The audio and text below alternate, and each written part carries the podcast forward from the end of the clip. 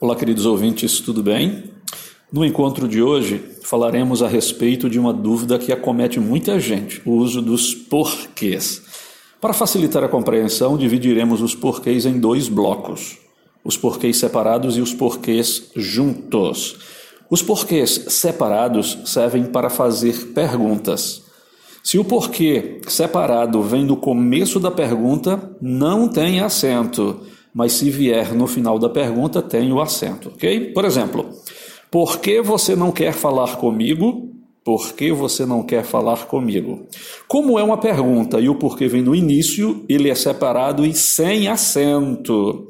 Agora, eu tenho a opção de colocar o porquê no final da oração. Você não quer falar comigo por quê?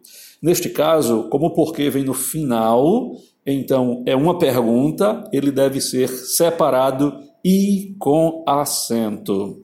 Vamos agora aos porquês juntos? Porque junto e sem acento usamos para responder ou para justificar as perguntas. Não quero falar com você porque estou chateado. Ou ainda, não fui trabalhar hoje porque estou doente, ok? Agora, existe o porquê junto e com acento. Observe que esse porquê junto e com acento, ele é sempre um substantivo, é tanto que ele vem acompanhado do artigo o antes dele.